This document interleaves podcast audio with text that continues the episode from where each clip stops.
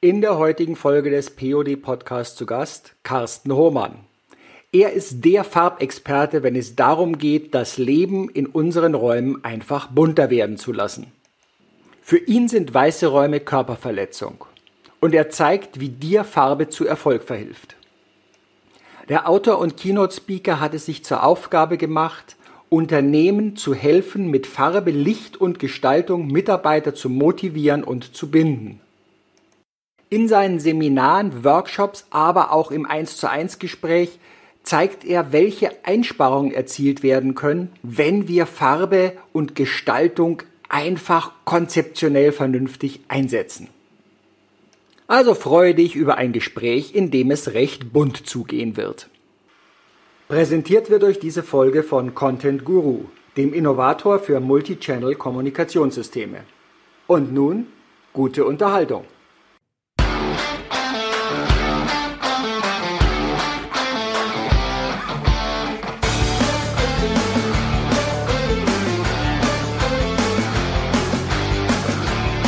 Hallo und herzlich willkommen zu deinem POD Podcast. Hier geht es um P Personalthemen, Persönlichkeit und die Psychologie des Scheiterns und Gelingens.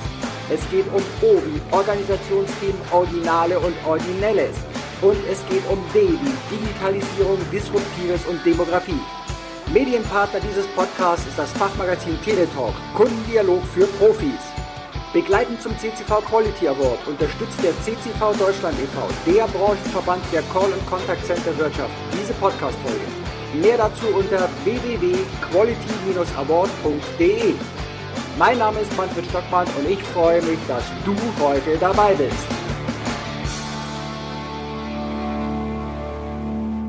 Herzlich willkommen bei einer neuen Folge des POD Podcasts. Heute zu Gast Carsten Hohmann der Spezialist für Farbe und es geht nicht nur um Räume, wie wir feststellen werden. Hallo Carsten, grüß dich bei mir hier. Hallo Manfred, ich freue mich, dass ich da sein darf. Äh, ich glaube, es wird eine ganz bunte Dreiviertelstunde, in der wir über Farbe und alle möglichen Zusammenhänge sprechen können. Ja, das hoffe ich doch, dass das bunt wird, weil wenn das jetzt schwarz-weiß wäre, dann wären wir ja mit Farbe, wobei das sind ja auch Farben, oder wie siehst du das? Also äh, Schwarz und Weiß und auch Grau werden als sogenannte Nichtfarben bezeichnet. Ähm, in, der, in der Farbkonzeption sind für uns Schwarz, Weiß und Grau eher, sagen wir mal, Helligkeitswerte. Ja. Da bestimmen wir eine gewisse Helligkeit. Ähm, Im Thema Farbe geht es tatsächlich los, äh, wenn wir über Bunttöne sprechen. Und dann haben wir plötzlich auch den richtigen Begriff. Buntton, da steckt schon drin. Das ist eben nicht schwarz, weiß oder grau, sondern gelb, grün, rot, und all diese Farben. Ähm, ganz spannend, da draußen wird das gerne vermischt und das mhm. ist auch ganz normal, weil die, die, die Unterscheidung zwischen Farbe aus dem Eimer, Material und Farbe, Farbigkeit, Farbton, Buntton, ähm, diese Unterscheidung ist ja ganz, ganz schwierig für ganz viele, weil die einfach sagen, ja, ich muss meine Wand streichen, ich brauche eine Farbe. Würde ich jetzt auch so sagen, ja. Ja, und äh, ich bin Freund davon, das zu differenzieren. Ähm, ich komme aus einem Malerbetrieb, ich habe in einem Malerbetrieb gelernt und äh, wir müssen das ganz dringend differenzieren, weil es gibt auf der einen Seite das Material Farbe, je nach Untergrund brauche ich da auch eine andere Farbe. Und dann gibt es den Farbton, den Buntton Farbe. Ähm, das ist Kundengeschmack und über beides muss ich selbstverständlich, wenn ich denn in dem Bereich unterwegs bin, selbstverständlich mit meinem Kunden reden. Welche Oberfläche soll es sein und welche Farbigkeit? Das wird noch spannend. Also du hast es jetzt gerade angesprochen, das wäre so meine Frage. Heute bist du das Thema Experte für das Thema Farbpsychologie, aber wir werden drauf kommen, nicht nur was das Thema der Raumgestaltung angeht, sondern auch was das Thema der Persönlichkeitstypen angeht. Wie bist du denn überhaupt zu deinem Thema gekommen? Also äh, ich bin geboren vor 44 Jahren ähm, und mein Vater hat sich vor 44 Jahren selbstständig gemacht mit einem Malerbetrieb. Ähm, er hat sich damals ein bisschen mit seinem Chef überworfen und äh, meine Mutter war mit mir hochschwanger und er ist zum Gewerbeamt gelaufen, weil er ein bisschen ärgerlich war und hat sein Gewerbe angemeldet und hat gesagt, so, jetzt mache ich das selber. Und ja, jetzt bin ich da so reingeboren in diesen Malerbetrieb, der gerade mitten im Aufbau war. Und ähm, das war natürlich auch für mich als Kind eine ganz, ganz spannende Zeit. In den ersten Jahren habe ich das gar nicht so mitbekommen, dann aber immer mehr. Ähm, und du kannst dir vorstellen, wenn du in so einem Betrieb aufwächst, der gerade gegründet ist mit deiner Geburt, dann ist auch bei jedem Frühstück und bei jedem Mittagessen, bei jedem Abendbrot immer Thema Anstreichen von Wänden. Da gibt es kein anderes Thema mehr. Und dann ähm, bin ich halt in diesem Betrieb aufgewachsen und es war mir sehr schnell klar, das macht auch mir Spaß. Und ich habe dann nach dem, nach dem Fachabitur, äh, ich hatte nicht mehr so richtig Lust weiterzulernen, habe dann entschieden, okay, ich mache jetzt was Handwerkliches. Ich möchte gerne etwas tun, wo ich am Ende des Tages auch ein Ergebnis sehe und habe dann bei meinen Eltern im Betrieb eine Ausbildung zum Maler und Lackierer gemacht. Ähm, das war damals so die Zeit, als alles noch weiß gestrichen wurde. Wir haben kilometerweise äh, Raufaser- und Glasfasertapeten verklebt und alles weiß gestrichen. Ähm, und das ist mir tatsächlich damals so ein bisschen auf den Wecker gegangen, weil ich gedacht habe, so langweilig kann das doch nicht sein, dass wir jetzt für, für Jahrhunderte lang einfach nur noch alles weiß und grau streich, äh, weiß und streichen und eine Raufaser vorher.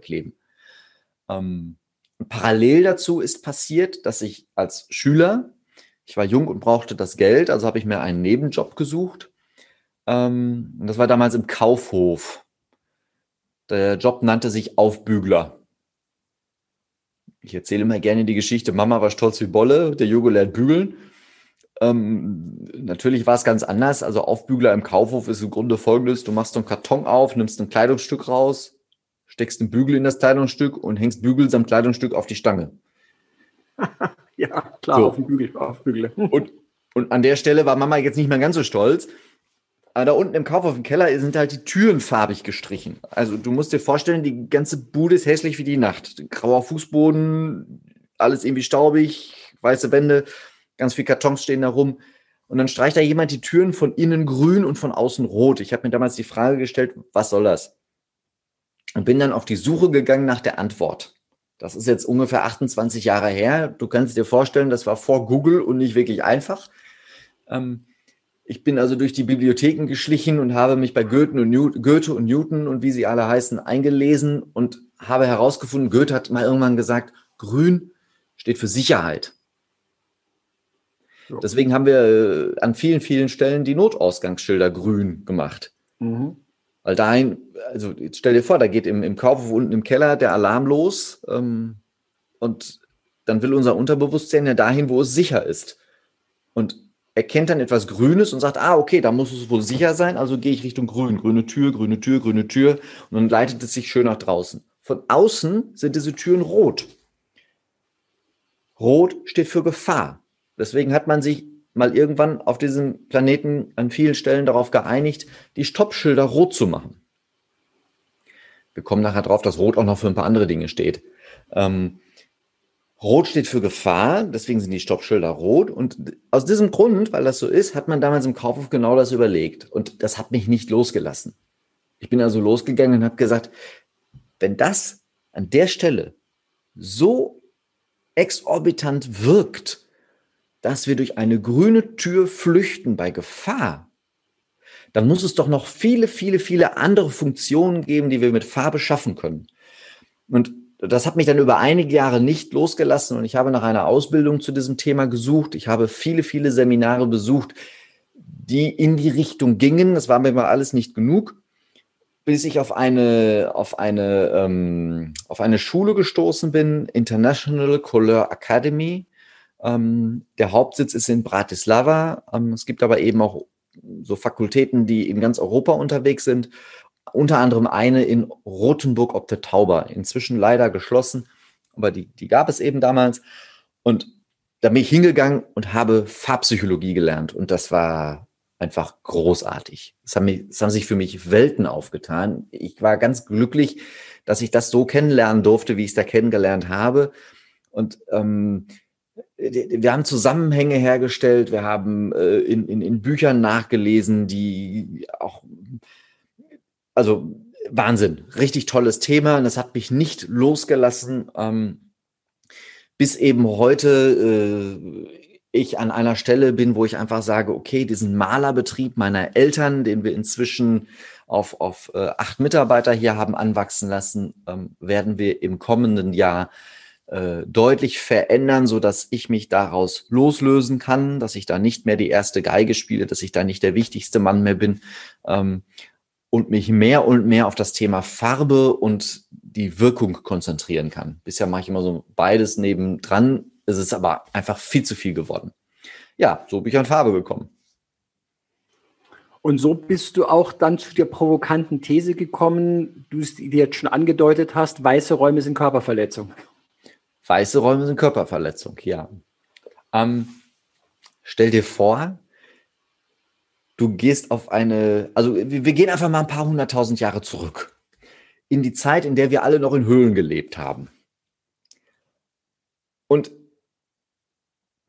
da gehst du jetzt also los, sagen wir mal zur Jagd. Du nimmst also den Speer und gehst da raus und gehst du über diese Wiesen und Felder und es zieht plötzlich Nebel auf. Und dieser Nebel wird immer dichter und dichter und dichter. Und er steigt immer höher und hüllt dich immer mehr ein und gleichzeitig ist es gleißend hell. Und jetzt kommt ein Raschel. Ein Geräusch, ein Knurren. Also ganz schlicht, da ist plötzlich der Säbelzahntiger.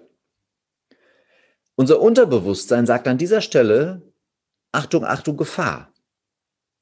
Ich kann mich nicht orientieren, ich weiß nicht, wo der nächste Baum ist, wo ich vielleicht hochklettern kann, ich weiß nicht, wo die Höhle ist, all das verbinden wir mit Nebel. Also unser Unterbewusstsein verbindet mit Nebel diese Urangst und im Nebel ist in uns der Modus an Flüchten, Kämpfen oder Totstellen. Ja. Das ist ja im Endeffekt auch der Effekt gewesen, die Edgar Wallace-Filme mit Nebel in London immer gehabt haben. Ja, natürlich, genau. So hat man oder macht man ja heute noch ganz viel äh, diese, diese, dieses Thema Angst sogar auf dem Bildschirm. Unser Unterbewusstsein kann zwischen weißen Räumen, äh, zwischen Nebel und weißen Räumen nicht unterscheiden und macht völlig automatisch diesen Modus an: Flüchten, Kämpfen, Totstellen. Und strategisches Denken oder konzentriertes Arbeiten oder Wohlfühlen, kannst du dir sicher vorstellen, ist dann nicht mehr möglich. Ja. Es hat eine Untersuchung gegeben in einem Krankenhaus, die fand ich noch viel spannender als diese Geschichte. Äh, die Bergische Universität in Wuppertal hat so ein Krankenhaus sich mal vorgenommen. Da war alles weiß gestrichen und graue Fußböden, wie man so Krankenhäuser kennt, diese sterilen Häuser halt. Und da sind die hergegangen und haben sich überlegt, was können wir jetzt tun, damit sich Patienten besser fühlen mit Farbe und Licht. So, und jetzt haben die die, die, die, die ganzen Zimmer da umgestaltet, sind also hergegangen und haben anderes Licht reingehängt und haben eben die Wände entsprechend farbig gestaltet, haben eine Zeit abgewartet, um mal so zu schauen, was passiert denn da jetzt. Und die Patienten, die in den gestalteten Zimmern lagen, liegen, benötigen 30 Prozent weniger Schmerz- und Schlafmittel. Ich finde das der Wahnsinn. Was können wir da für, für, für Einsparungen machen, wenn wir Weiß wegnehmen und dafür Farbe rein, wenn wir 30 Prozent Medikamente sparen können? Das ist doch der Hammer. Ja, und wahrscheinlich auch eine schnellere Genesung, weil ja der Körper weniger belastet wird mit den ganzen Sachen. Ja, natürlich. Und gleichzeitig, und das ist der viel größere Effekt, gleichzeitig hat man festgestellt, das haben die gar nicht wirklich gemessen, also ist die Personalabteilung später drauf gekommen, Gleichzeitig haben sie festgestellt, dass die äh, Ausfalltage wegen Krankheit der Mitarbeiter in dieser Abteilung um 27 Prozent geringer ausfielen. Das rechnet sich. Äh, sehe ich auch so. Und also ich habe hier ein Unternehmen mit acht Mitarbeitern, wenn ich überlege, die sind 27 Prozent weniger krank. Halleluja. Ja.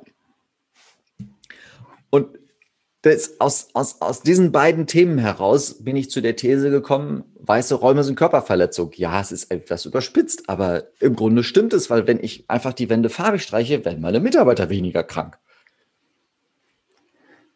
Wie, wie ist es jetzt? Weil normalerweise haben wir ja nicht nur die weißen Flächen, da steht ja irgendwas davor, da steht ein Möbel, da stehen mal irgendwelche Sachen. Lockert das den Nebel jetzt auf oder weil meistens haben wir ja auch noch weiße Decken? Das werde ich ganz oft gefragt. Ähm, also das Bild auf der weißen Wand kannst du vergleichen mit dem Baum auf der nebligen Lichtung. Mhm. Macht es die Situation besser? Nein. Da steht jetzt halt ein Baum, an dem kann ich mich vielleicht festhalten. Aber der Säbelzahntiger bleibt trotzdem im Nebel und bedroht mich vielleicht. Ja. Ähm, die weißen Decken sind nochmal ein ganz spannendes Thema. Jetzt nehmen wir mal an, wir fassen alle uns Mut. Eigentlich brauchen wir keinen Mut dafür, aber scheinbar ja doch. Wir fassen uns ein Herz und streichen jetzt unsere Wände mal, muss noch nicht mal bunt sein, in einer schönen Farbe. Und lassen die Decke weiß. Jetzt stelle ich die Frage, wann, also ich muss vorwegschieben, die längere Zeit unserer Evolutionsgeschichte haben wir draußen verbracht. Dass wir so mhm. viel in Häusern verbringen, ist ja erst in der letzten Zeit entstanden. Und jetzt stelle ich einfach mal die Frage, wann fühlst du dich wohler? Wenn draußen es bedeckt ist, also weiß, oder wenn ein blauer Himmel ist und die Sonne scheint? Das war jetzt eine rhetorische Frage. Also ich fühle mich wohler, wenn die Sonne scheint. Ja. Ähm, so, und jetzt holen wir uns in die Häuser den bewölkten Himmel. Ich stelle immer wieder die Frage, warum tun wir sowas? Lass uns doch einfach die weiße Farbe nehmen, die wir in die Decke streichen und wir machen so einen Spritzer Ultramarinpigment da rein. Dann entsteht daraus ein ganz angenehmes Himmelblau. Und ich kann in eine Atmosphäre in, das, in den Raum schaffen, äh, in den Raum zaubern, äh, die mich direkt an schönes Wetter draußen erinnert mein Unterbewusstsein auch daran erinnert. 98 Prozent unserer Denkprozesse sind unbewusst, unterbewusst. Diese 98 Prozent werden daran erinnert, hey, das ist hier fast so wie draußen bei schönem Wetter, also habe ich ja allen Grund, gute Laune zu haben. Ja, und äh, hat das dann auch was damit zu tun? Ich weiß nicht, also wir haben ja hier in München gibt es die Lehnbach-Galerie und die ist bekannt für die Expressionisten. Und früher hatte man die ganzen, auch die expressionistischen Bilder immer auch klassisch in Galerien vor weißen Wänden ausgestellt, bis man irgendwann mal auf Aufnahmen gestoßen ist, die zwar schwarz-weiß, aber die einfach von der Wirkung her vermuten ließen, hoppala, die haben ihre Bilder damals immer vor bunten Wänden ausgestellt. Heute ist die Lehnbach-Galerie komplett mit einem anderen Farbkonzept ausgestattet.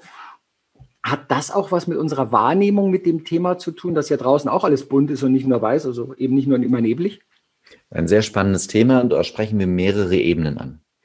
Wir haben auf der einen Seite die Farbpsychologie. Ich fühle mich in dem Museum wohler, wenn es eine Farbe gibt. Das haben wir aber jetzt hinreichend besprochen. Zweites Thema ist der sogenannte Simultankontrast. Das kennen wir aus der Farb- und Stilberatung ähm, wenn wir raus, wenn wir äh, zu einem Farb- und Stilberater gehen oder einfach nur in, in, in unserem Bekleidungsladen äh, gehen und sagen, ich möchte gerne ein Hemd kaufen, einen, einen Sakko, eine Bluse, einen irgendwas.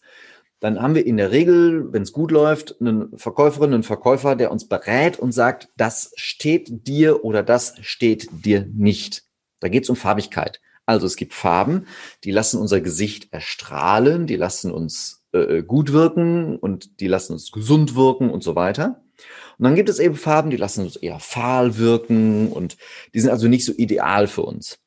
Ein ganz, ganz tolles Beispiel für eben denselben Effekt, der an der Wand entsteht. Wenn ich ein Bild vor eine weiße Wand hänge, dann ist das so, als wenn ich Carsten Hohmann ein weißes Hemd trage, das mir nicht bekommt, weil dann sehe ich einfach fahl aus. So ist das mit dem Bild auch. Die expressionistischen Maler und übrigens alle anderen Maler auch, hatten immer eine Umgebung, in der sie dieses Bild gemalt haben, die eben nicht weiß war, sondern die war in der Regel ganz bunt, weil die haben irgendwo die Pinsel ausgestrichen an der Wand und die Staffelei stand so davor. Ähm, und diese Umgebung hat ja mit dazu beigetragen, dass das Bild so aussieht, wie es aussieht. Also der Simultankontrast war bei denen auf der Staffelei ein ganz anderer. Und wenn wir diesen diesen, diesen Kontrast, also zumindest eine annähernde Farbigkeit wiederherstellen, indem wir überhaupt mal eine Farbe nutzen, können wir Bilder richtig toll zum Strahlen bringen. So wie eben in der Farb- und Stilberatung dieser Modus schon, diese Herangehensweise schon viele, viele, viele Jahre genutzt wird. Also Herr Itten hat das eingeführt und hat da viel Erfolg mit. Mhm. Du hattest vorher auch die Frage gestellt, Du weißt wahrscheinlich auch die Antwort, warum haben wir Wände weiß gestrichen? Lag es einfach daran, dass die Kalkfarbe am Anfang einfacher zu handhaben war als der Rest? Hm, wir hatten in den Zeiten, wo wir hauptsächlich Kalkfarbe haben, noch nicht mal so viele weiße Wände in unseren Räumen, weil die Kalkfarbe hat ja den Nachteil, dass, also die ursprüngliche Kalkfarbe ohne Dispersionsanteile hat den Nachteil, wenn ich mit der, mit, mit der Kleidung drankomme, habe ich immer so weiße Stellen da dran. Mhm. Ähm, und die, ähm, irgendwann in den 80ern hat man eine Binderfarbe erfunden. Da sind also Kunststoffe drin als, äh, als Bindemittel.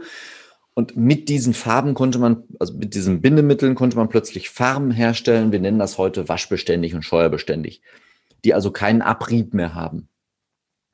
Und äh, gleichzeitig hat man es dann hinbekommen, weil wir jetzt diese, diese Binderfarben, heute Dispersionsfarben haben, hat man es hinbekommen, dass wir in diese Dispersionsfarbe ein neues Pigment hineintun konnten, nämlich Titandioxid. Haben wir vorher bei Kalk nicht gekannt. Dieses Titandioxid ist ein Weißpigment. Also wir streichen heute Wände weiß, ein bisschen mit einem Augenzwinkern, weil wir es können. Das ist halt erfunden worden mal irgendwann, diese Herangehensweise mit Dispersionsfarben und Latexfarben und was wir da alles inzwischen an neuen Materialien haben. Inzwischen auch schon wieder alter Hut, aber es ist halt in den 80er irgendwo erfunden worden, 70er, 80er. Äh, und jetzt haben wir diese Farben und nutzen die auch, weil wir es können. Heute sage ich, also zuerst war es, weil wir es können. Heute sage ich, nutzen wir Weiß eher aus einem Thema heraus. Ich mag mich nicht so recht entscheiden. Ähm, ich mag immer nicht so gern politisch werden, aber an der Situation, die wir im Moment draußen haben, sieht man es ja auch. Wir sind weg von dieser Vielfältigkeit von, von, von Parteien, die, die, die immer irgendwie so ein bisschen bunt unterwegs waren, sondern wir haben inzwischen ganz, ganz oft nacheinander diese große Koalition gehabt, die alle sich so ein bisschen in der Mitte aufhalten. Ähm, da brauche ich nicht so viel Entscheidungskraft. Ich muss mich nicht für die eine oder andere Richtung entscheiden. Das ist gesellschaftlich an ganz, ganz vielen anderen Stellen auch abzulesen. Ähm, wir fahren alle graue, schwarze oder weiße Autos. Äh, das war auch mal ganz anders. Wir tragen ganz, ganz viel wird heute schwarze Kleidung verkauft. Das war auch mal anders. Ähm, und eben, wir streichen weiße Räume. Weil da muss ich mich für nichts entscheiden. Da muss ich auch, wenn ich einen Raum weiß streiche, muss ich in der Bevölkerung, also wenn Gäste kommen und so weiter, auch nichts begründen. Da werde ich gar nicht erst nachgefragt. Da sagt jeder, ach ja, es renoviert, sieht schön aus, alles gut, wenn es überhaupt jemandem auffällt. Sobald ich anfange, eine Farbe zu streichen, laufe ich ja Gefahr, zumindest ist das in den Köpfen von vielen Menschen unterwegs, laufe ich vermeintlich Gefahr, dass ich bei jemand anderem damit anecke. Und das wollen wir alle nicht mehr. Wir wollen die große Gemeinschaft. Sich für eine Farbe zu entscheiden, heißt ja Farbe bekennen. Und das ist etwas, aus meiner Sicht, was immer mehr etwas verloren gegangen ist. Wir wollen inzwischen alle diejenigen sein, die beruflich hoch erfolgreich sind und so weiter. Das war für einige Jahre so. Ähm, ich wage direkt mal einen kleinen Blick auf das werfen, was auf uns zukommt. Ich glaube, hoffe, nein, ich bin sogar ein wenig davon überzeugt, diese Zeit wird sich wieder ändern. Wir haben jetzt schon die Strömung, dass wir wieder laut sagen dürfen, dass wir uns äh, in meinen Vorträgen sage ich mal gerne in die Behandlung zu einem Heilpraktiker begeben, was lange Zeit total verpönt war. Ähm, wir haben heute die Möglichkeit, auch wir Männer haben die Möglichkeit, wieder farbige Kleidung zu tragen. Ich habe mir jetzt zuletzt noch eine orangefarbene äh, Jacke gekauft. Äh, das war vor, vor, vor drei, vier, fünf, sechs Jahren weniger denkbar. Ähm, und wir kommen wieder so in diesen Flow, dass wieder mehr Farbe möglich ist, dass mehr Persönlichkeit möglich ist. Wir erkennen unsere Persönlichkeit wieder und wollen die auch wieder nach außen transportieren. Das wird immer ein bisschen mehr. Die ganze Persönlichkeitsentwicklungsbranche wird auch größer und schult uns und lehrt uns einfach wieder auf einer anderen Ebene. Ich freue mich darüber, Farbe zu bekennen, also uns zu dem zu bekennen, wer wir sind und wo wir herkommen. Und dann kriegen wir auch wieder eine schöne, vielfältige Gesellschaft.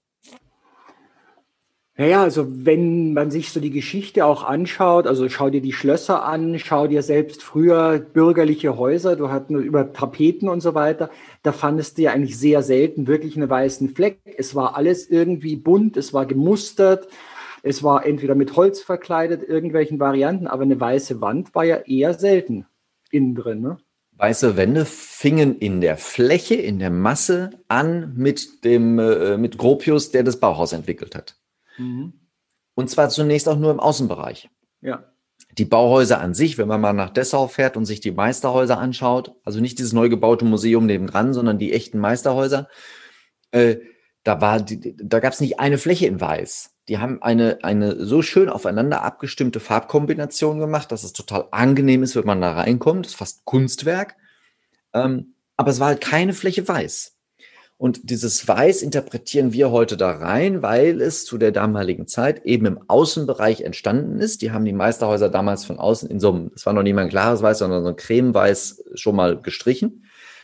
Einfach auch in so einem Ausrufezeichen zu setzen als gestalterisches Mittel, als Designobjekt. Ähm, und äh, das setzt sich bis heute fort. Ähm, man hat dann mehr und mehr versucht und mit der Dispersionsfarbe auch geschafft, dieses Weiß eben dann auch flächendeckend einsetzen zu können. Ähm, ich muss beim Thema Weiß eine, einen kleinen, ein, ein kleines Sternchen dran machen und so eine Fußnote setzen. Ähm, ich verteufle Weiß nicht im Bereich Design äh, im Bereich Design und, und, und, und, und bewusste Gestaltung. Also es gibt Produkte und es gibt auch Räume, in denen ist Weiß sogar sinnvoll. Ich mache dir ein Beispiel. Wir haben im Rahmen meines Studiums einen Autozulieferer, einen Autozulieferer beraten.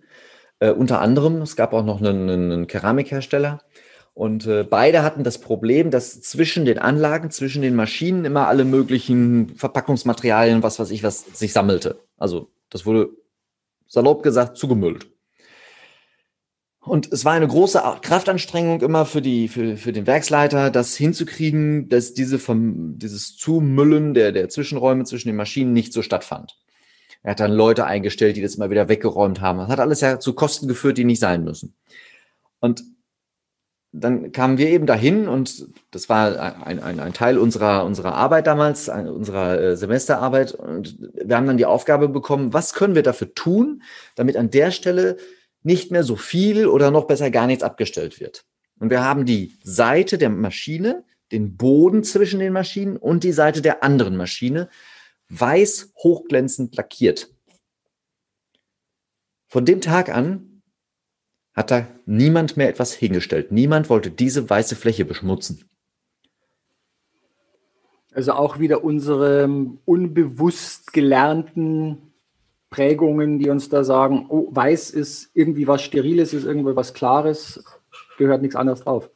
Genau, genau. Und ähm, also ich werde gerne darauf angesprochen, was ist denn jetzt mit Weiß? Das hat auch, auch den und den Nutzen, das steht auch für Reinheit und für all diese Dinge.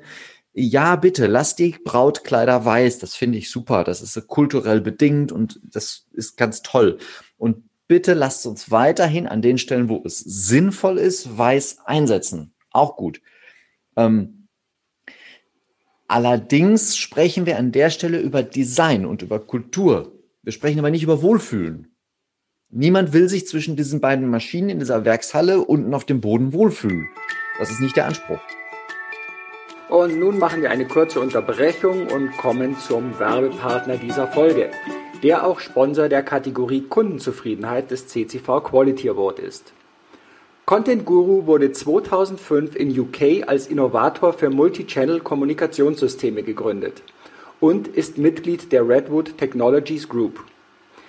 Die Kerntechnologie von Content Guru, ihre Cloud-Plattform namens Storm, wurde kontinuierlich weiterentwickelt, um sicherzustellen, dass die Dienstleistungen des Unternehmens die Grenzen der Kommunikation ständig ausweiten. Weitere Informationen erhaltet ihr unter www.contentguru.com/de. Den Link findet ihr natürlich auch in den Show Notes. Und nun weiter zum Gespräch. Du machst ja dieses Thema, also ich würde jetzt gerne in den Bereich Bund kommen.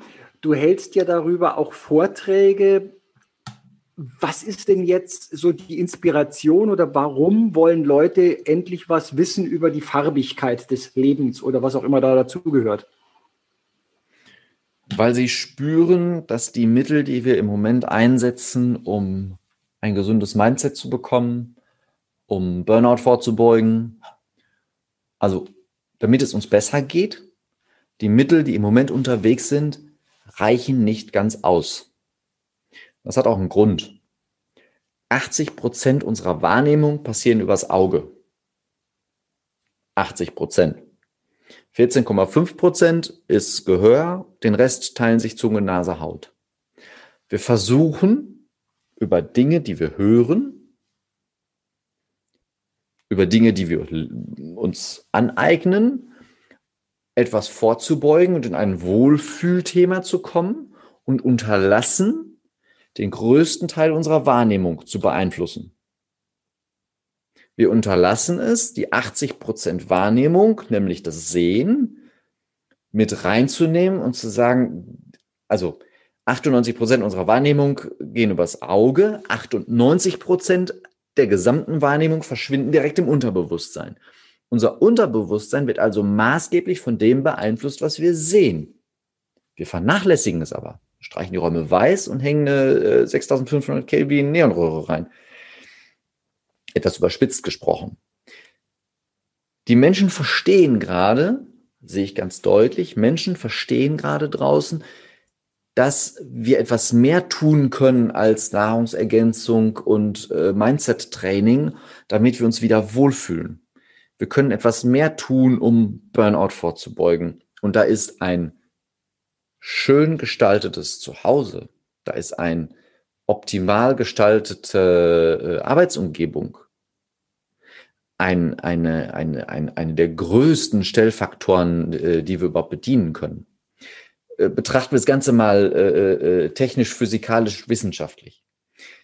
Wenn Licht eine Leuchtquelle verlässt, dann ist das, das wissen wir alle, eine elektromagnetische Schwingung, die da unterwegs ist. Das können wir nachmessen, das ist irgendwo zwischen 380 und 700 Nanometern unterwegs. Diese Schwingung trifft auf unseren Körper. Und sagen wir mal, der liebe Gott hat mal irgendwann in unserem Körper äh, zwei Messinstrumente eingebaut, die diese Schwingungen in Informationen umwandeln können, nämlich Augen. Diese Augen schaffen es, den, den, den, den Bereich der elektromagnetischen Schwingung von 380 Nanometer bis 700 Nanometer umzusetzen. Die andere Schwingung jenseits dieser beiden Werte ist ja trotzdem da die gibt es ja trotzdem und die wirkt ja trotzdem überall an unserem Körper auf uns ein. Und wir sind uns einig, es ist Schwingung. Diese Schwingung bringt unseren gesamten Körper in eine Schwingung. Wenn wir zum Arzt gehen und gehen in diesen Röntgenraum, dann ist uns völlig klar, dass wir bei dieser elektromagnetischen Schwingung, die da unterwegs sind, da brauchen wir diesen Bleilendenschurz, die äh, der oder die gerade die Röntgenaufnahmen macht, verlässt den Raum, macht die Bleitür zu, damit sie geschützt, er geschützt wird vor diesen Strahlungen, die da unterwegs sind, vor diesen elektromagnetischen Schwingungen. In dem Bereich ist uns das völlig klar. Im Bereich Farbe und Licht sagen wir plötzlich, ja, nein, gut, das, also, das ist ja nur Farbe und Licht. Es ist dasselbe. Also es beeinflusst unseren Körper nicht nur über die Augen, sondern komplett. Es bringt uns in eine Schwingung. Und wenn wir diese Schwingung verändern, wenn wir darauf achten, in welcher Schwingung wir uns aufhalten, können wir unseren Körper maßgeblich in die richtige Richtung beeinflussen. Und das ist reine Physik. Damit erzähle ich jetzt keine irgendwelchen spirituellen Dinge, sondern es ist reine Physik nachweisbar. Gibt es jetzt, also ich habe in den 90er Jahren zum ersten Mal damals im Schindlerhof mit Seminaren und habe da schon damals äh, kennengelernt, dass die die Seminarräume am Vormittag und am Nachmittag, die hatten so Farbtafeln drin, haben die dann in der Mittagspause umgedreht, ausgetauscht, sodass wir also vormittags, nachmittags andere Farbreize hatten was für Farben, für welche Zwecke, für welche Umgebungen, grell, weniger grell, was gehört wo wie zusammen? Gibt es da so Leitlinien? Also was das Thema Beeinflussung am Arbeitsplatz angeht, jetzt ist das Wort Beeinflussung immer so blöd, aber ich glaube, wir alle wissen, was ich damit meine. Naja, eine ähm, weiße Wand beeinflusst uns ja auch letztendlich. Äh, genau, genau.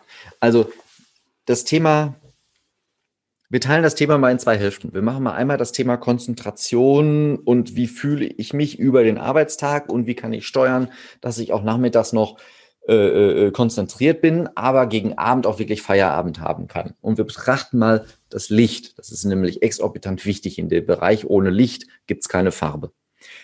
Ähm, wenn ich Geschäftsräume plane, äh, wenn ich Geschäftsräume berate, gehe ich in der Regel her und empfehle im ersten Schritt, dass wir zwei verschiedene Leuchtquellen anbringen. Und das ist in der Regel auch die einfachste Veränderung. Da bestelle ich dem Elektriker und sage ihm, mach jetzt zwei Leuchten dran und nicht nur eine.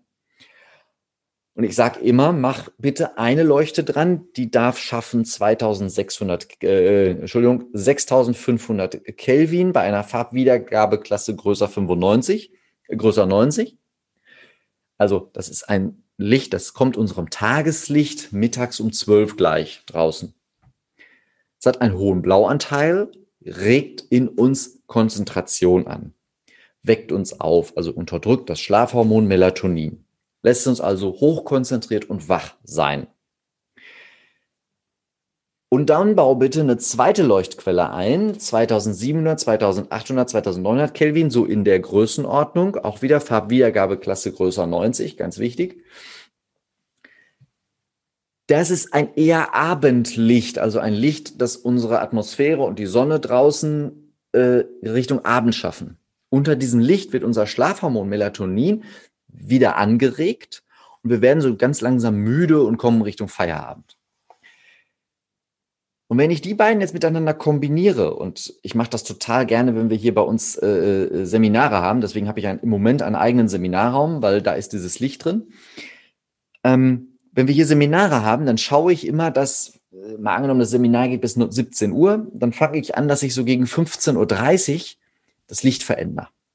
Manchmal schon um 15 Uhr da fange ich an, das Licht umzuschalten. Also ich mache einige von den 2600 Kelvin Leuchtmittel an und mache aber dafür die, zwei, die 6500 Kelvin Leuchtmittel weniger. Also schalte schon mal das eine oder andere aus. In unseren Büros hier haben wir es auch so gelöst, dass wir beide Beleuchtungen haben. Und wenn wir hier Richtung Feierabend kommen, so eine Stunde vorher, schalten wir ganz bewusst das Licht um. Von kühl blau auf warm rot. Ähm, und dieses Umschalten macht, dass eben das Schlafhormon, Schlafhormon Melatonin wieder ähm, angeregt wird und wir auch so ganz langsam wirklich in diesen Feierabendmodus kommen. Einen größeren Gefallen kann ich meinem Organismus, meinem Unterbewusstsein gar nicht tun, weil so schaffe ich es, auch wirklich Richtung Feierabend zu kommen. Und gleichzeitig schaffe ich es eben im Morgen- und Mittagsbereich, die Konzentration auf einem vernünftig hohen Level zu halten. Und damit mache ich nichts, was irgendwie unseren Körper überfordert. Weil die Sonne draußen macht exakt dasselbe. Die Sonne draußen liefert uns den ganzen Tag über sehr, sehr zuverlässig von morgens bis mittags irgendwann zwei drei Uhr die 6500 Kelvin und fängt dann ganz langsam über den Nachmittag an, das Licht Richtung Rot zu verändern.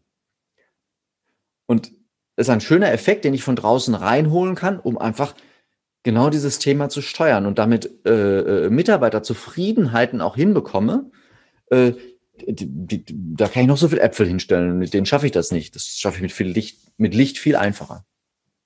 Und gleichzeitig kann ich jetzt schauen, dass ich mit der richtigen Farbgestaltung, die dieses Thema eben unterstützt, äh, dass ich das damit noch mal ein bisschen weiter befeuere und, und, und, und anrege. Also weiß gestrichene Wände sind da gerade kontraproduktiv sondern wenn ich jetzt zu dieser Kombination von Licht auch noch für die Wände einen Farbton nehme, die tatsächlich auch einen leichten Anteil von Rotpigment haben. Ich rede nicht davon, dass es eine rote Wand wird, sondern ich rede eher von einem Cremeton, der eben auch schon Rotpigmente in sich hat, der dieses rote Licht am Abend auch reflektieren kann. Und vielleicht für die Decke einen Himmelblau nehme, was die Blaupigmente hat, die ich für das Taglicht brauche. Dann habe ich eine schöne Kombination, die eben dieser Lichtgestaltung auch ähm, Sorge trägt, also die das weiter transportieren kann. Und so kriege ich es hin, dass ich eben Konzentration fördern kann und gleichzeitig aber auch so eine schöne, ruhige Stimmung hinkriege für den Feierabend oder auch, sehr spannendes Thema, nutze ich hier bei uns auch gerne, für Besprechungen. Wenn ich Mitarbeiterbesprechungen führe, bei denen ich hohe Konzentration möchte, weil ich möchte, dass wir sieben, acht Projekte gerade durchbesprechen und nicht so viel Zeit damit verbringen und so, dann mache ich die 6500 Kelvin an. Dann schaffen wir es ganz konzentriert, zack, zack, zack, die Dinge hintereinander weg zu besprechen. Möchte ich aber ein Motivationsgespräch führen, möchte mal reinfühlen in den Mitarbeiter, dann brauche ich für den ein Wohlgefühl. Dann mache ich natürlich die Abendbeleuchtung an. Und so kann ich, also mit diesen Sachen, kannst du so unglaublich spielen und so unglaublich schön steuern, wie es deinen Mitmenschen geht und so viel Zufriedenheit schaffen. Ähm, ja, wie gesagt, das schaffst du mit einer Kiste Äpfel nicht. Ja, und dann ist die Variante, dass die Menschen zu Hause sich dann vor ihr Smartphone setzen oder den grell leuchtenden LCD-Fernseher anschauen. Und da kommt wieder genau dieser Blauton, dieses blaue Lichtanteile durch, die einen wieder wach bringen, oder? Ja, natürlich. Ja, meine Empfehlung, lies ein gutes Buch, mach dir dazu ein ordentliches äh, Licht an zu Hause. Ja. ja. Äh, oder noch besser, also das ist, äh, äh das ist schon nur äh, Plan B. Plan A, zieh dir ordentliche Schuhe an und geh raus in die Natur. Ja. Ähm, es gibt kein gesünderes Licht als das, was wir draußen von der Sonne bekommen. Also spannender Teil, wie, was haben denn die ganzen New Work-Bewegungen, Google-Büros? Bei manchen sieht man ja wildwüste Farbkombinationen. Meinst du, da ist ein Farbpsychologe dabei gewesen oder hat man es einfach bunt gemacht? In, also in meinen Augen sind die in erster Linie mal Design. Mhm. Man hat Welten geschaffen, die erstmal cool aussehen. Und das ist auch gut so. Also, ich sage immer, besser ist überhaupt eine Farbe als gar keine Farbe. Das ist schon mal ein erster richtig guter Schritt, wenn ich überhaupt irgendeine Farbe benutze. Ähm, und die weißen Flächen so weit wie möglich aus meinen Räumen, in denen ich einen Zweck verfolge, nämlich Konzentration, Wohlfühlen, motivieren, was auch immer. Da darf Farbe rein. Ähm, damit mache ich schon mal ganz, ganz, ganz, ganz viel richtig. Und jetzt können wir, um eben noch mehr richtig zu machen, auch noch schauen, welche Farben nehmen wir, um farbpsychologisch das eine oder andere zu unterstützen. Da an der Stelle ist es ganz wichtig, wer hält sich in diesem Raum auf? Wie tickt der? Was soll in diesem Raum passieren? Vertriebsbüros sehen bei uns ein Ticken anders aus als Buchhaltungsbüros. Buchhaltungsbüros sehen bei uns anders aus als Aufenthaltsräume für Mitarbeiter. Die Aufenthaltsräume für Mitarbeiter sehen aber auch völlig anders aus als der Besprechungsraum, in den ich einen Kunden führe. Einfach weil wir ja in jedem dieser Räume einen unterschiedlichen Zweck verfolgen.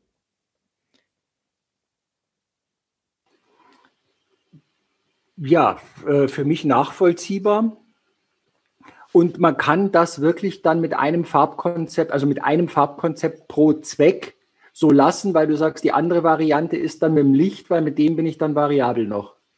Äh, genau. Und ähm, also auch das können wir hier schön vorführen. Ähm, eine Wandfarbe wirkt unter diesen beiden Lichtfarben sehr, sehr unterschiedlich und äh, also die, die Farben, die wir hier verarbeitet haben in meinem Büro hier, die wirkt, wenn ich meine 6500 Kelvin Leuchte anmache, ähm, schon fast kühl, auch wenn sie immer noch eine gewisse Wärme transportiert mache ich die 2900 Kelvin Leuchte an, äh, wirkt sie richtig schön wohnlich warm. Und äh, das liegt aber an der Pigmentkonzentration in der Farbe, ähm, aber das ist eben Thema, wo wir im Farbkonzept Rücksicht drauf nehmen, ja.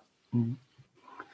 Jetzt hattest du es angesprochen, du hast einen eigenen Seminarraum, du gibst Seminare und da geht es ja jetzt nicht unbedingt nur um den Teil, wie streiche ich meine Wohnung, wie streiche ich mein Büro, sondern du hast mit dem Thema Farbe das System heißt äh, Colorlytics, wenn ich das richtig ausspreche. Ja, genau richtig. Ähm, wo du über das Thema Teamtrainings, auch was über die Psychologie, also die des Menschen herausfinden kannst, wo du Menschen erklären kannst, so ein bisschen, wie sie ticken. Also, ich halte ein Werkzeug in den Händen. Ähm, wir haben es Colorlytics genannt. Ähm, und du darfst es dir so vorstellen, das ist eine, eine fünfeckige Karte und auf dieser fünfeckigen Karte ist ein Kreis mit fünf wie so Tortensegmente und jedes Tortensegment hat einen anderen Farbton. Von diesen Karten gibt es eine ganze Reihe. Ähm, wenn ich zu dir komme und herausfinden möchte, wie du tickst, dann breite ich diese Karten aus. Du suchst dir eine aus. Anhand der von dir ausgesuchten Karte kann ich Rückschlüsse ziehen auf deine Persönlichkeit. Also salopp gesagt, auf das, wie du so tickst. In den Seminaren, die ich dazu gebe, machen wir Folgendes. Also in erster Linie äh, stellen wir mal ein Grundwissen her. Ähm, ich werde ganz oft dann angesprochen, ja, wie ist das denn? Ist das dieser Vierfarbmensch? Äh, und da, da dürfen wir ganz kurz auseinanderhalten, der Vierfarbmensch, äh, äh, Insights Disk, wie die Systeme alle heißen, ähm, ist ein tolles System. Du füllst einen Fragebogen aus, daraus kommt ein Begriff, dominant, stetig, gewissenhaft, äh, inspirativ. Ähm, und diesen Begriffen ist eine Farbe zugeordnet. An der Stelle ist die Farbe das beschreibende Element. Also ein kommunikatives Mittel. In unserem Werkzeug wählst du die Farbe aus. Du wählst also einen Kreis aus, in dem fünf Farben sind, aus einer gewissen Auswahl. Das heißt, du hast im Grunde keinen kognitiven Einfluss darauf, was das jetzt über dich aussagt. In dem einen System, wenn ich mich sehr konzentriere, also in dem, in dem, in dem, in dem Vierfarbsystem, wenn ich mich sehr konzentriere und das vielleicht auch schon zwei, dreimal gemacht habe und ich setze mir das Ziel, ich möchte jetzt gern Adler sein, dann kreuze ich Adler an. Und wenn ich Ente sein möchte, kreuze ich Ente an. Und dann kommt das am Ende auch raus. In unserem Farbsystem hier können das allenfalls Menschen beeinflussen, die vielleicht sich mit Farbpsychologie in der Tiefe beschäftigt haben und Farbpsychologie sehr genau kennen und wissen, was diese Farben genau aussagen.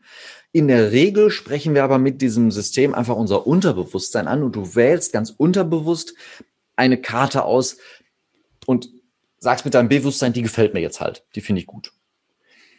Aufgrund dieser Farbauswahl kann ich Rückschlüsse auf deine Persönlichkeit ziehen und mache dann Folgendes. Ich mache in Gruppen bis zu 40 Personen, wenn es dann 45 sind, bin ich nicht böse, alles ist gut, ähm, erzähle ich jedem live seine Geschichte und erzähle jedem, wie er so tickt.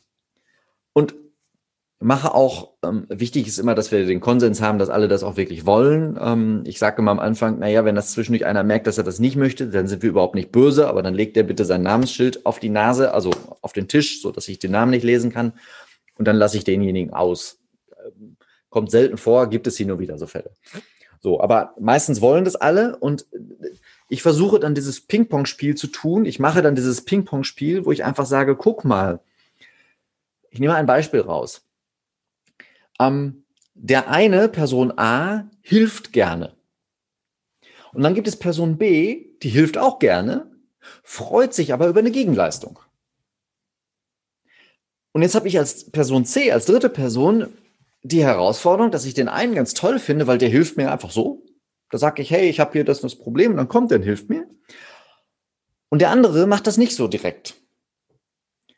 Und es ist einzig die Kommunikation, die ich anpassen darf an der Stelle.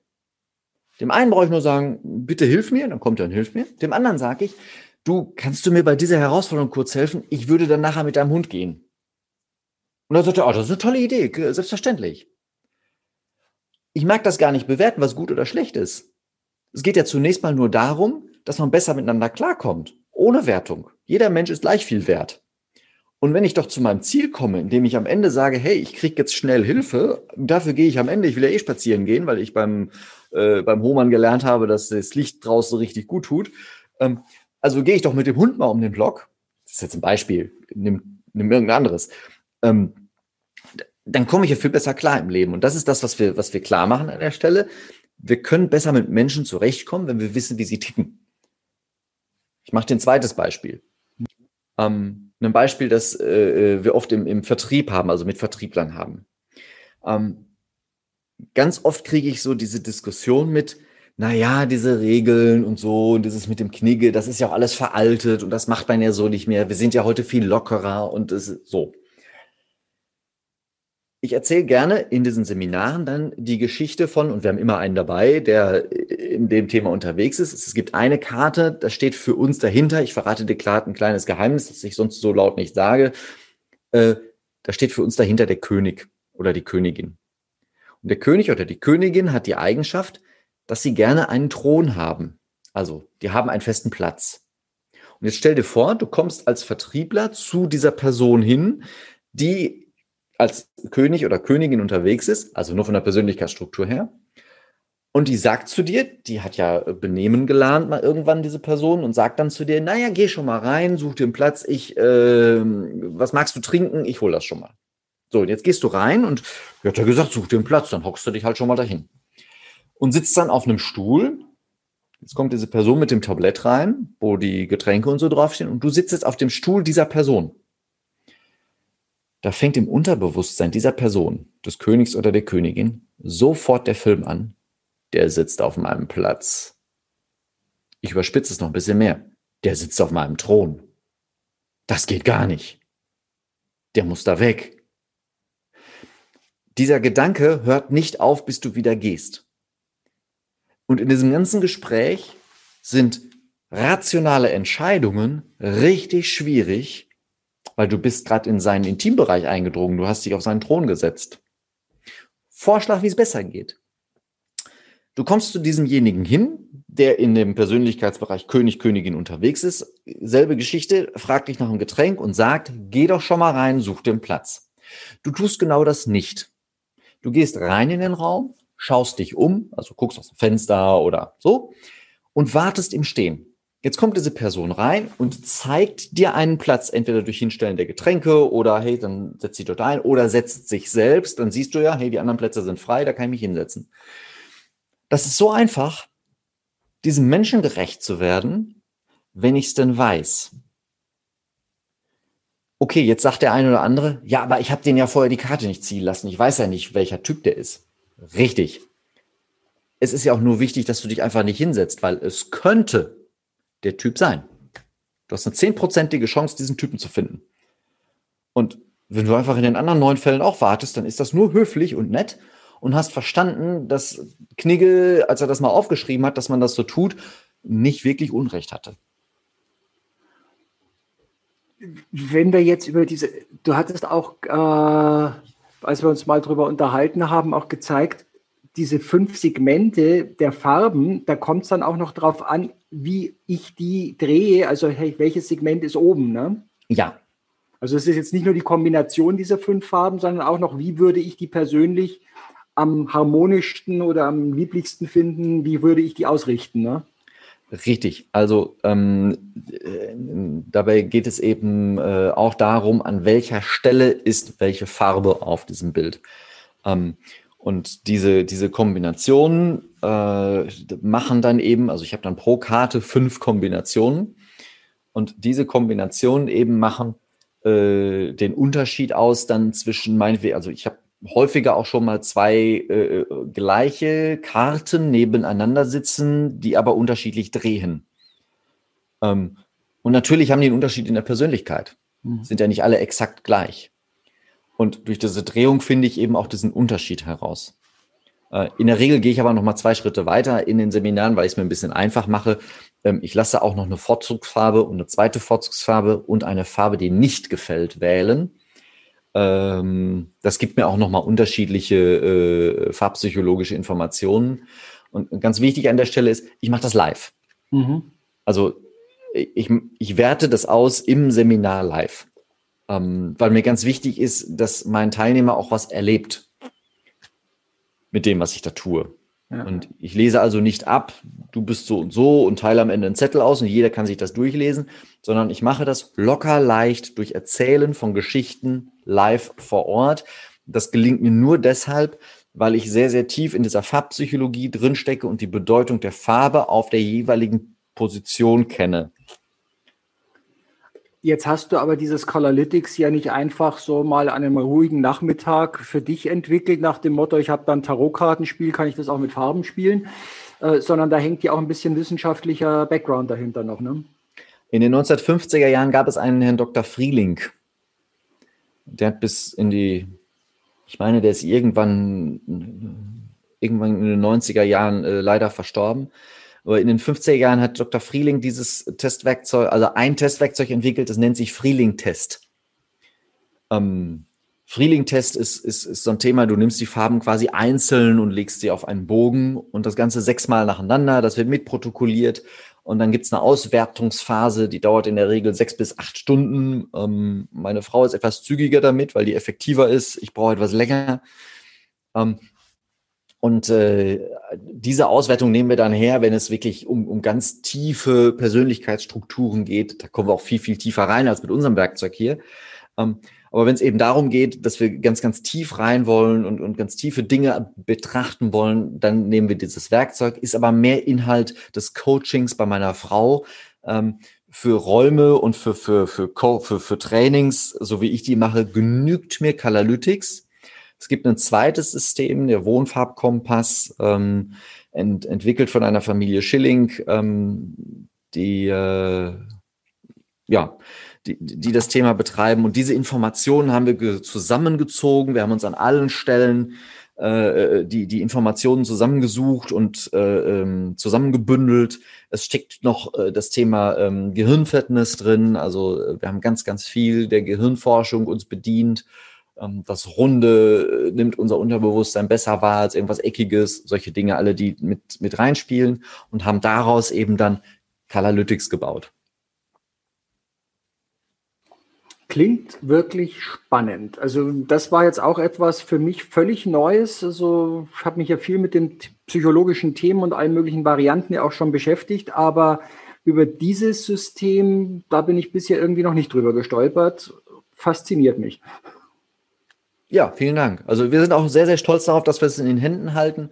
Ähm, und also es ist wirklich auch ich finde es, und ich arbeite mit dem Ding jetzt locker zehn Jahre, ähm, wenn es nicht sogar schon zwölf oder dreizehn sind. Ähm, und auch ich begeistere mich immer noch jeden Tag für, für, für meine Karten hier. Also ich habe die auch immer dabei, ich habe die immer in meiner Ledertasche und egal wo ich hingehe, wo ich hinfahre, habe ich immer mein Kalalytics dabei. Und äh, meine Freunde nervt schon fast jedes Mal, wenn wir zusammensitzen. Äh, äh, frage ich dann immer jemanden so, magst du mal eben ziehen? Ich habe da noch mal eine Idee und ja, also meine Freunde sind da meine äh, Versuchskaninchen. Ja, aber so wie du es eben sagst, auch für Firmen. Es ist also entweder wird ein Projektteam gerade neu zusammengestellt. Da ist es natürlich sehr hilfreich, so ein bisschen zu wissen, wie der ein oder andere tickt. Äh, ja, auch in Stresssituationen wie jetzt. Auf einmal, warum rasten die einen dauernd irgendwie aus? Während die anderen alles relaxed sehen. Würde es dafür auch funktionieren? Für Teaming-Prozesse? Ja, ja. Also ähm, auf der einen Seite, um Teams gut zusammenzustellen, also die richtigen Charaktere in einem Team zu haben. Das ist kein hundertprozentiger Garant dafür, dass am Ende sich die auch verstehen. Also da spielen noch ein paar andere Dinge mit. Aber wir können darüber unterschiedliche Charaktere in einem Team zusammenführen, die sich ergänzen. Also die ihre Soft Skills so ergänzen, dass es am Ende ein gutes Ergebnis wird. Ein Beispiel aus einem der, der letzten Trainings, was wir hier für, für, für ein Bankhaus hier bei uns in Hamm gemacht haben. Die schicken uns regelmäßig ihre Azubis, damit die eben genau das lernen. So, und dann saßen, saß einer in der Runde, ähm, der zog eine unserer Karten, in der die Geschichte ist wie folgt. Der Träger dieser Karte braucht einen fest umrissenen, eine fest umrissene, eine fest umschriebene Arbeitsplatzbeschreibung. Also wirklich äh, bis in jede Ecke ausgefüllt und sehr, sehr detailliert beschrieben. Ähm, wenn du diesen Menschen sagst, da liegt ein Stapel Briefe und daneben liegt ein Stapel Umschläge, bitte mach die, die, die, die, die Briefe in die Umschläge. Dann faltet er die so, dass das da reinpasst. Das macht er sehr, sehr ordentlich und steckt die in die Umschläge. Der klebt auch die Umschläge noch zu. Noch daneben, auf dem nächsten Stapel, liegen Briefmarken. Diese Person würde nicht auf die Idee kommen, die Briefmarken da drauf zu kleben, weil du hast es ja nicht formuliert. Jetzt gibt es den anderen, ich gehöre zu solchen Menschen, denen sagst du, da liegt die Post, mach mal fertig. Also, da liegen die Briefe, die müssen in die Umschläge. Dann würde ich die Falten in die Umschläge machen, bis dahin alles das gleiche. Dann würde ich die Briefmarken daneben liegen sehen und würde mir denken, oh gut, dann will der bestimmt auch die Briefmarken da drauf haben. Ich weiß, wo der nächste Briefkasten ist, ich bringe das da schon mal hin. Jetzt gibt es zwei Möglichkeiten. Entweder du rastest bei dem einen oder bei dem anderen aus. Vielleicht rastest du bei mir aus, weil du einfach sagst, das sollte noch gar nicht im Briefkasten, das ist erst für nächste Woche geplant. Oder du rastest bei dem anderen aus, weil du denkst, das hätte eigentlich lange weg sein müssen. Jetzt liegt das da immer noch. Nur, weil wir nicht verstanden haben, dass der eine so und der andere anders tickt. Und wir unsere Kommunikation darauf anpassen dürfen, wie derjenige tickt. Also, wir lernen an der Stelle, kommuniziere so, dass dein Gegenüber es versteht, dann hast du kein Problem. Aber dafür muss ich erstmal verstehen, dass der tickt in irgendeiner Form. Naja, darum heißt es ja so schön, äh, Kommunikation ist das Schwerste. Der eine drückt sich unklar aus und der andere versteht einen Miss, ne? Äh, genau, und noch nicht mal aus einer bösen Absicht heraus, sondern einfach, weil er seinen Filter hat, ja. den wir mit Farbe erkennen. Jetzt hast du diese Sachen ja alle momentan noch im Live-Setting gehabt. Wir kommen jetzt 2021 und du hast schon angekündigt, es wird auch demnächst irgendeine Online-Variante davon geben. Hm? Sagen wir mal Hybrid-Variante. Hybrid-Variante, ähm, genau. Wir, weil wir kommen wir, jetzt auch so zum Ende, darum ist immer so ein bisschen Zukunftsblick nochmal ganz interessant. Wir, wir, wir launchen gerade ein, ein, äh, ein Produkt, ähm, wir nennen das Mina und Aton, also die ganze Plattform nennen wir Mina und Aton, sind zwei griechische Götter, ich meine griechische, äh, die, die Mädels bei uns haben sich das überlegt und ausgedacht, äh, sind zwei Götter, die sich um das Thema Ästhetik, Schönheit und, und, und, und Inspiration gekümmert haben. Ähm, das ist die Marke. Wir haben unser Werkzeug Colorlytics da reingepackt. Also du bestellst eine Box bei Mina und Aton. Du bekommst diese Karten zugeschickt, wählst die Karte aus, drehst sie in die Richtung, wie du sie haben willst und gibst einen daraus entstehenden Code in eine Maske im Internet ein. Daraufhin produzieren wir hier ein Buch, und zwar dein Buch. In diesem Buch steht drin, welche Farben für dich die richtigen sind. In diesem Buch steht ein bisschen drin, wie du tickst. Nicht so sehr in der Tiefe, ist was rudimentär am, am, an der Oberfläche, aber da steht schon mal drin, wie ganz grob du tickst. In erster Linie steht da mal drin, ist ein, ist ein B2C-Produkt, in erster Linie steht da drin, wie dürfen deine Wohnräume gestaltet sein, damit du dich farbpsychologisch betrachtet wohlfühlst. Wenn du dieses Buch in den Händen hältst, hast du nur noch eine Aufgabe. Du musst nur noch gucken, dass du deinen Geschmack mit reinbringst. Also du kriegst so eine vorgegebene Farbpalette, die darfst du so hin und her schieben, dass es dann auch noch für dich optisch schön aussieht, dass es dir gefällt und dann hast du einen farbpsychologisch zu dir gut passenden Raum, der dich unterstützt, der deine Skills unterstützt. Ähm, ja, das ist das Produkt, das wir gerade äh, aufbauen, das wir gerade launchen. Wir sind so bei zwei Drittel. Wir dürfen jetzt über den Winter, über die Feiertage nochmal richtig Gas geben, dass wir das wirklich dann im nächsten Jahr auch äh, raushauen können. Vorbestellen kann man die Box schon. Genau, also wir zeichnen hier gerade Ende Dezember, kurz vor Weihnachten, diesen Podcast auf, der im Januar wahrscheinlich gesendet wird. Also wir sind dann schon in 2021. Und du hast gerade gesagt, die Leute bekommen ein Buch, aber es gibt ja noch ein anderes Buch von dir, das jetzt gerade zu den Weihnachtstagen die erste Auflage komplett verkauft worden ist, also wirklich momentan in der physischen Form nicht erhältlich, aber auf deiner Webseite kann man das Buch als äh, E-Book downloaden. Das heißt, wenn dir die Decke auf den Kopf fällt, streich sie einfach himmelblau ein Essay über Farbe, Licht und Leben. Da kann man wahrscheinlich noch mehr nachlesen von dem, worüber wir jetzt gerade gesprochen haben. Ne? Ja, natürlich. Also ganz bewusst haben wir damit, ich habe das Buch gemeinsam mit meiner Frau verfasst, ähm, ganz bewusst haben wir damit ein Buch ge geschrieben, wo wir die locker leichten Geschichten, die wir überall immer wieder erzählen, einfach mal zusammengefasst haben. Es ist ganz bewusst keine wissenschaftliche Abhandlung über Farbe, sondern es ist eben ein Essay, eine Sammlung von Geschichten, von, von Dingen, die wir so zusammengetragen haben. Ähm, jetzt bin ich zwar der Autor, aber ich hoffe, ich darf es trotzdem sagen. Ich finde, es liest sich recht locker leicht, man kommt ganz gut durch. Ähm, unser Ziel war, ein Buch zu, zu, zu verfassen, das man sich auf den Nachttisch legt und jeden Abend ein, zwei, drei Seiten liest äh, bei einem ordentlichen Licht und äh, dann kann man so seinen, seinen, seinen Horizont immer ein Stückchen weiter von sich wegschieben und erweitern und größer machen. Spannend. Also wir haben hier eine richtig schöne bunte Mischung, denke ich, gehabt, die von der Farbe des Raumes über die Farbpersönlichkeit des Menschen als sich selbst zu erkennen darführt und noch viele Inspirationen, die auf deiner toll gestalteten Webseite auch drauf sind. Eben auch, falls dich jemand sagt, Mensch, ich brauche eine Inspiration, Deine Vorträge gibt es sowohl online als auch live. Du kannst beides, denke ich. Ne? Also ich kann den, den, den, den, ähm, na, die, die, äh, die Keynote zum Thema Colorlytics, also wo wir einfach mal darüber informieren, was ist das, die geht online. Äh, das Training geht naturgemäß eben nicht online. Ähm, da brauche ich die Menschen physisch vor mir sitzend. Äh, die Keynote zum Thema weiße Räume sind Körperverletzung geht selbstverständlich online, ja. Wunderbar. Haben wir jetzt noch irgendetwas vergessen, was wir nicht erwähnt haben in deinem breiten, bunten Spektrum? Also wenn du die Frage so stellst, dann musst du jetzt noch mal dir die Nacht Zeit nehmen und wir können auch ganz, ganz viel erzählen über Farbe. Das denke ich auch. Da hast du ja wirklich auch so einen sehr speziellen Bereich dir geschaffen, eine Expertise, die in der Kombination, zumindest kenne ich momentan noch keinen, der diese Kombinationen in dieser Vielfalt und Tiefe vor allem beherrscht? Ähm, ich denke, wir können das Thema abrunden, indem wir einen schönen Satz finden, der vielleicht so heißt wie, lass uns ab heute gemeinsam dafür sorgen, dass wir alle in Unternehmen arbeiten, die uns mit Hilfe ihrer, ihrer farbigen Gestaltung zu noch besseren Leistungen motivieren.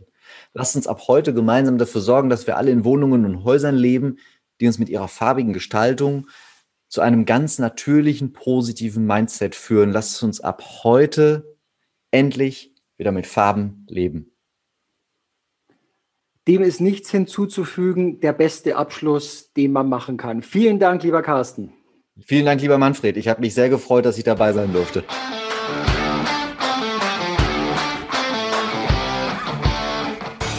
Vielen Dank euch fürs Zuhören. Präsentiert wurde euch diese Folge von Content Guru unterstützt vom CCV Deutschland e.V.